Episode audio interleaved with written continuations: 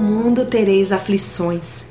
Deus nos deixou isso muito bem claro em Sua palavra, no livro de João, capítulo 6, versículo 33. Mas antes de falar das aflições, ele nos diz que nele devemos ter paz e que precisamos ter bom ânimo apesar das tribulações.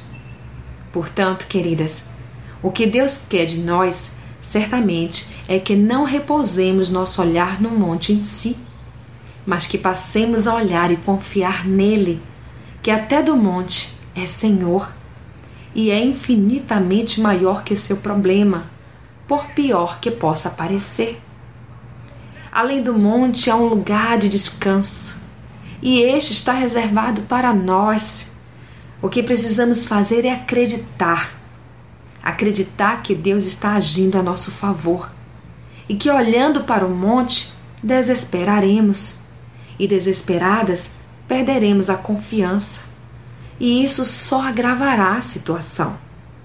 E o monte se tornará cada vez maior. Entretanto, se nosso olhar estiver naquele que é Deus do impossível, então nem o impossível nos abalará, porque confiamos no Pai, para quem nada pode ser demasiadamente difícil. Minha irmã, pare de viver e enxergar o natural. Deus te chamou para viver o sobrenatural. E o sobrenatural não está em você ou no monte, mas nele que é Senhor de toda e qualquer situação. Ele é Senhor de tudo e todos. Agora é o momento de entregar. Então levante suas mãos e diga: Deus, eu não posso, mas o Senhor pode. Sou limitada, mas sou tua filha e em ti prevalecerei.